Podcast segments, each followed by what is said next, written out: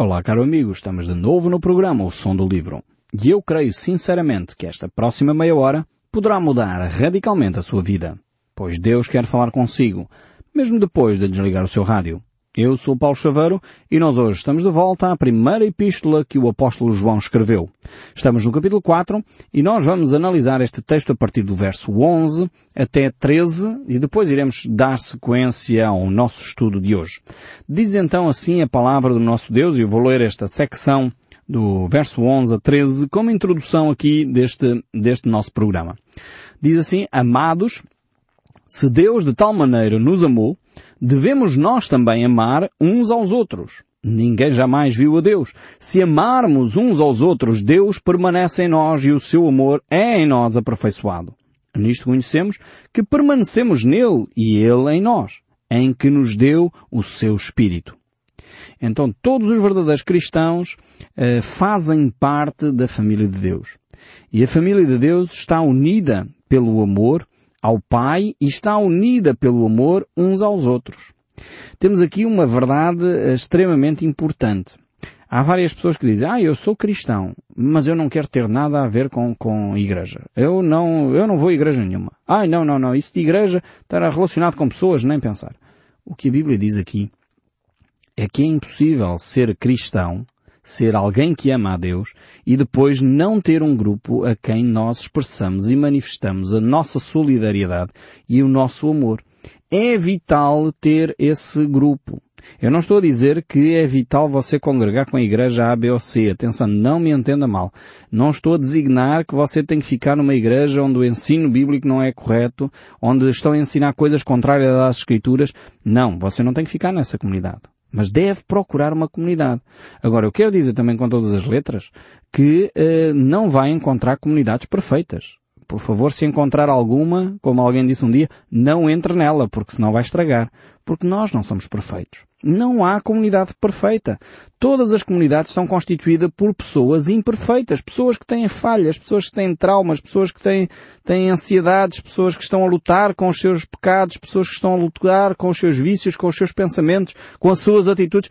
É normalíssimo que haja numa comunidade pessoas que por vezes têm atitudes erradas. Pois, mas isso faz parte da natureza. Agora, é importante também que essas pessoas que têm atitudes erradas tenham a humildade de pedir perdão tenham a humildade de perceber que erraram.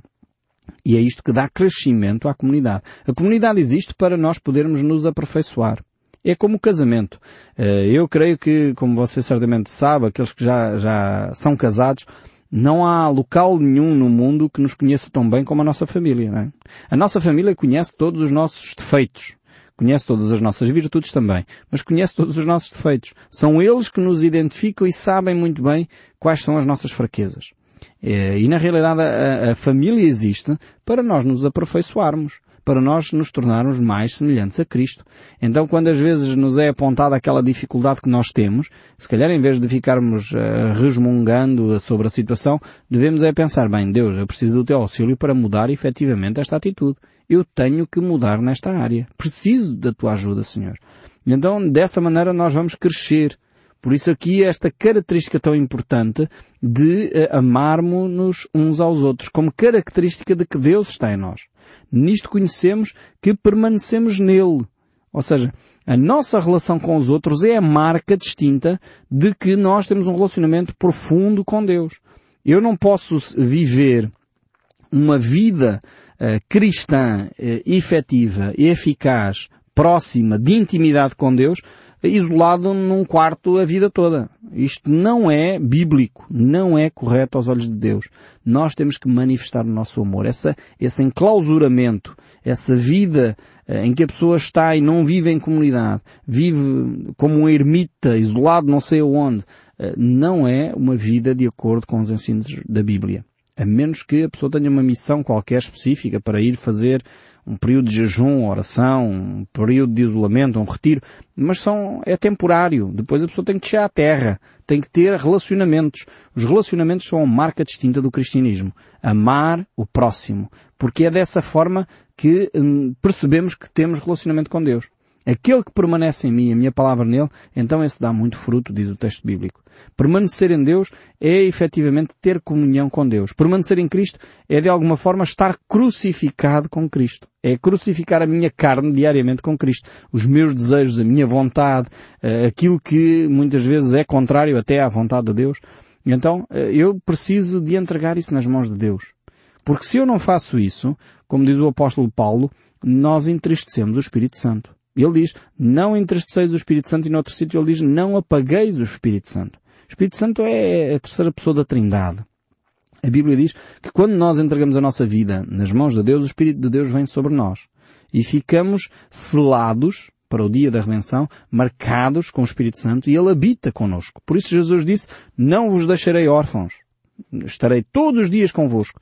E por isso o Pentecostes assinala esse período tão eh, importante que é eh, a recepção eh, do Espírito Santo de uma forma diferente do da velha aliança. Portanto, a nova aliança em Cristo Jesus foi estabelecida e inaugurou um novo período no relacionamento entre Deus e o homem que é o Espírito de Deus agora habita no homem, naqueles que confessam o seu pecado, aceitam Jesus, têm um relacionamento com Deus. Aliás, o apóstolo Paulo adianta-se e toma logo o cuidado de dizer aquele que não tem o Espírito de, de, Deus não é de Deus. Aquele que não tem o Espírito de Cristo não é de Cristo. Portanto, não pense que, ah, eu sou cristão, mas não tenho o Espírito Santo. Se é cristão, tem que ter o Espírito Santo. Porque se não tiver o Espírito Santo, não é cristão. Agora, se tem o Espírito Santo, tem que viver uma vida de forma a não entristecer o Espírito Santo, a não apagar o Espírito Santo. Como é que nós fazemos isto? Como é que nós entristecemos o Espírito Santo? Como eu disse, o Espírito Santo é uma pessoa. Portanto, não é, não é uma pessoa no sentido físico, material, atenção. É, é a terceira pessoa da Trindade. Tem uma personalidade própria é de facto uh, um ser que habita connosco e ele entristece-se, ele alegra-se, ele anima-se uh, quando nós vivemos dentro de, de, dos princípios de Deus. E como é que ele faz isso? Quando nós obedecemos à palavra de Deus, o Espírito Santo alegra-se e ganha espaço em nós. Uh, viva aquela chama em nós.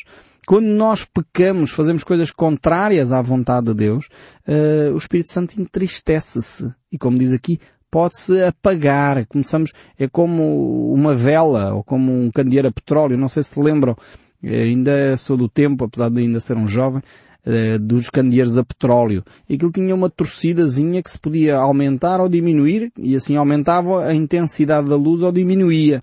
E às vezes para apagarmos uh, aquela chama, uh, reduzíamos a torcida até que ela se apagava. Esta é a mesma ideia. Não apagueis o Espírito Santo. Não reduzas a, eh, a torcida eh, que está a flamejar e que de alguma forma anima a tua vida. Como é que nós uh, reduzimos essa torcida? Dando menos espaço ao Espírito Santo, sendo menos obedientes à palavra de Deus, fazendo coisas que desagradam a Deus e vamos apagando o Espírito Santo em nós. Então estejamos bem eh, conscientes da nossa relação com Deus. Queremos animar o, o, nosso Deus, vivamos, apliquemos a palavra, vivamos em comunidade e dessa forma vamos crescer certamente à semelhança de Jesus. O verso 14 ainda diz, e nós temos visto e testemunhamos que o Pai enviou o seu Filho como Salvador do mundo. O apóstolo agora insiste aqui e diz que, mais uma vez, ele é testemunho ocular uh, da pessoa de Cristo dos feitos que Cristo fez, daquilo que Cristo viveu, ele é testemunho ocular. Por isso ele tinha toda a autoridade para poder falar, porque ele viu, ele presenciou uh, uh, os factos uh, que ele está a relatar. Então, por isso mesmo, ele tinha toda a legitimidade para fazer estes relatos. Por um lado, nós hoje não temos esse privilégio, não vimos Jesus fisicamente, mas ao mesmo tempo temos visto a ação de Deus em nós. Uh, realmente, quando nós podemos experimentar essa ação de Deus em nós, nós não podemos ficar calados ao ver Deus consolar o nosso coração, ao ver Deus responder às nossas orações, ao ver Deus trazer soluções sobre o nosso matrimónio, ao ver Deus trazer soluções sobre a nossa vida familiar, ao ver Deus trazer soluções sobre a nossa saúde.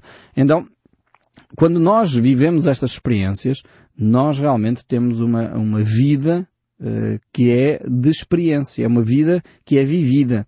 E por isso nós relatamos aquilo que nós experimentamos. Não significa que toda a gente tem que experimentar o que eu experimentei. Mas eh, significa que Deus está a atuar na minha vida. Um, então, não sei se se lembra daquele episódio quando Jesus está entre nós, lá, lá, relatado no Evangelho de São João, capítulo 4, quando Jesus fala com aquela mulher samaritana junto ao poço, e ela uh, tem um encontro pessoal com Jesus. Uh, aquele diálogo é lindíssimo. Recomendo-vos que leiam em casa o Evangelho de São João, capítulo 4. Uh, e a certa altura, aquela mulher sai dali do pé de Jesus e vai relatar à vizinhança que tinha encontrado o Messias. E depois eles começam e tão curiosos, vão, aproximam-se de Jesus.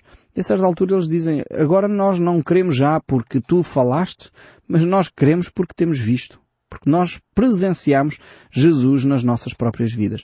E é o mesmo que João diz aqui. Nós temos visto e testemunhamos que o Pai enviou o seu Filho como Salvador do mundo. Então, Deus manifestou o seu amor enviando o seu Filho. Jesus não veio uh, por conta própria, ele não veio por modo próprio. Ele veio ao mundo enviado pelo Pai. É uma decisão da Trindade uh, que decide salvar o homem desta forma. Uh, e por essa forma também não creio que Jesus tenha vindo obrigado, forçado a vir. Não, mas foi uma decisão da Trindade. Ele veio e veio para obedecer à vontade do Pai. Por isso Jesus dizia, a minha comida, a minha bebida é fazer a vontade do meu Pai Celeste. Então Jesus uh, veio com este propósito de obedecer ao Pai, dando também assim o exemplo para cada um de nós. Mas ele também veio, como diz aqui o texto bíblico de 1 João, como Salvador do mundo. E esta é uma mensagem importantíssima que nós temos que refletir sobre ela. Uh, porque muitas vezes nós pensamos o quê? Jesus veio salvar-nos do quê? se não há guerras agora, não há crises uh, muito significativas, já temos praticamente todas as liberdades conquistadas, uh, o que é que Jesus veio fazer? Portanto, ele não é um salvador político, não é um salvador da nossa nação. Os judeus tinham esta ideia. Eles queriam um salvador político. Eh, eles estavam, como vocês sabem, a ser subjugados pelo Império Romano naquela altura e eles queriam um libertador. E quando olharam para Jesus, Jesus parecia perfilar esse libertador. Uh, só que os fariseus uh, rapidamente se aperceberam que Jesus não vinha com armas, não vinha para fazer guerrilha. Jesus não vinha para fazer frente ao Império Romano, vinha para fazer frente sim à religiosidade hipócrita dos fariseus. Vinha para fazer frente sim à escravidão que a religião impõe sobre as pessoas, quando na realidade Deus quer que o homem seja livre. E esta é a libertação, esta é, é a batalha que Deus quer travar. É uma batalha de liberdade que ocorre no nosso íntimo. Nós não podemos fazer nada ao nosso redor, salvar o mundo, libertar o mundo, se nós formos escravos de nós próprios. Se nós formos escravos do nosso eu. Se nós formos escravos dos vícios. Enquanto estivermos escravizados, nós não conseguimos libertar nada. E Deus veio para nos salvar, em primeiro lugar, de nós próprios, veio para nos salvar da escravidão do pecado. Por isso ele se constituiu Salvador do mundo. E aqui Salvador do mundo é não só da natureza, portanto tinha, poderíamos ter este conceito, veio para salvar o mundo no seu global, veio para salvar a natureza também. O apóstolo eh, Paulo diz que a natureza geme até agora, aguardando a redenção de Cristo, mas ele veio essencialmente para salvar o homem, para salvar o homem uh, do seu estado uh, de queda, para salvar o homem da morte espiritual em que ele se encontrava. Só que muitas vezes nós estamos tão mortos espiritualmente que nem damos conta do nosso estado. E isto é, é, é grave. Quando o homem nem se apercebe do seu estado espiritual em que se encontra. Por isso, não tem conta, não, não se deu conta que precisa de um Salvador. E é por isso que Jesus, quando esteve entre nós, ele alertou-nos para essa realidade. Ele diz, eu vim buscar e salvar o que se havia perdido. Os sãos não precisam de médico, mas sim os que estão doentes. Jesus se preocupou em transmitir essas verdades para cada um de nós, para ver se nós tomávamos consciência da nossa natureza. Mas muitas vezes nem nós uh, tomamos consciência disso. É por isso que Jesus era acusado uh, de conviver com os pecadores e publicanos, porque ele andava sempre envolvido com aqueles que têm carências, com aqueles pelo menos que estão conscientes do seu erro. E Ele veio para nos salvar, efetivamente. Ele veio para nos retirar desta enfermidade espiritual que muitos de nós vivem, tranquilos na nossa vidinha, temos o nosso emprego, temos a nossa vida mais ou menos eh, tranquila, as nossas contas mais ou menos pagas, vivemos a nossa vida eh, com alguma saúde, mas nem nos apercebemos do risco espiritual em que estamos. Porque somos, eh, enfim, estamos aqui adormecidos, como anestesiados. Vivemos anestesiados com a nossa religiosidade, vamos ao domingo à nossa missinha, seja ela evangélica ou católica, vamos a, a cumprir os nossos rituais uh, cristãos e andamos anestesiados sem vida, sem perceber que a nossa relação com Deus uh, realmente passa por entendermos e termos o Salvador no nosso coração. Ele veio para se manifestar como Salvador do mundo. Cristo não veio aqui para ser um profeta. Cristo não veio aqui para ser um bom mestre. Eu quero deixar isto muito claro. Aquelas ideias de que, ah não, Jesus, ah sim, temos que dar atenção aos seus ensinos, afinal contas ele é um bom mestre. Não, não, ele não é um bom mestre. Ele é o Salvador do mundo. E isto é, é, é, é um, uma doutrina básica na fé cristã. Seja, que tipo de cristão você for, eh, qual for a sua designação como cristão, eh, todos os cristãos sabem que Cristo é o Salvador do mundo. E quando nós diminuímos a pessoa de Cristo disto, eh, corremos sérios riscos. Provavelmente já não estamos no caminho cristão. Dizer que Cristo foi um profeta, tem uma, um ensino interessante, mas a mim não me diz nada, não percebemos ainda quem Jesus efetivamente é. Aliás, isto foi anunciado. O nascimento de Jesus Cristo não é só o apóstolo João que diz isto.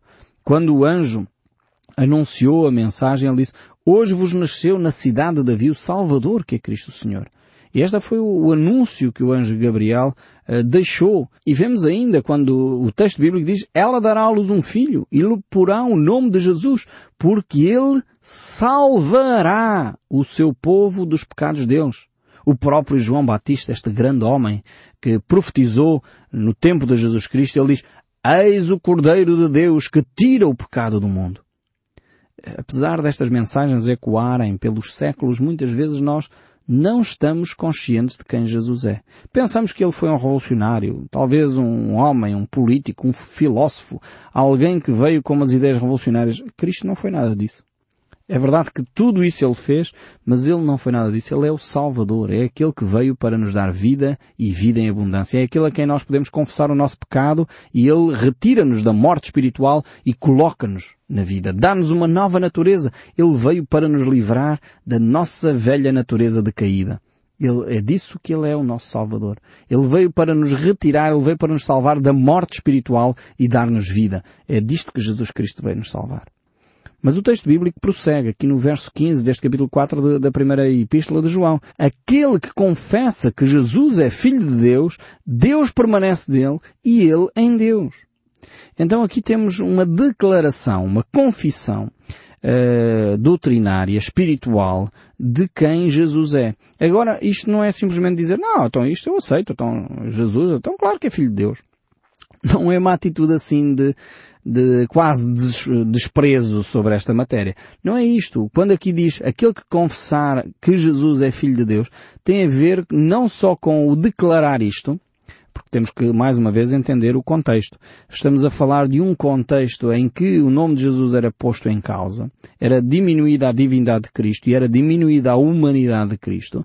Um, e o apóstolo João procura trazer uh, um compromisso. Aqui o confessar que Jesus é Filho de Deus é um, um declarar que estava a pôr em causa, no, no, no, caso aqui das pessoas que faziam esta declaração, inclusive é a sua vida.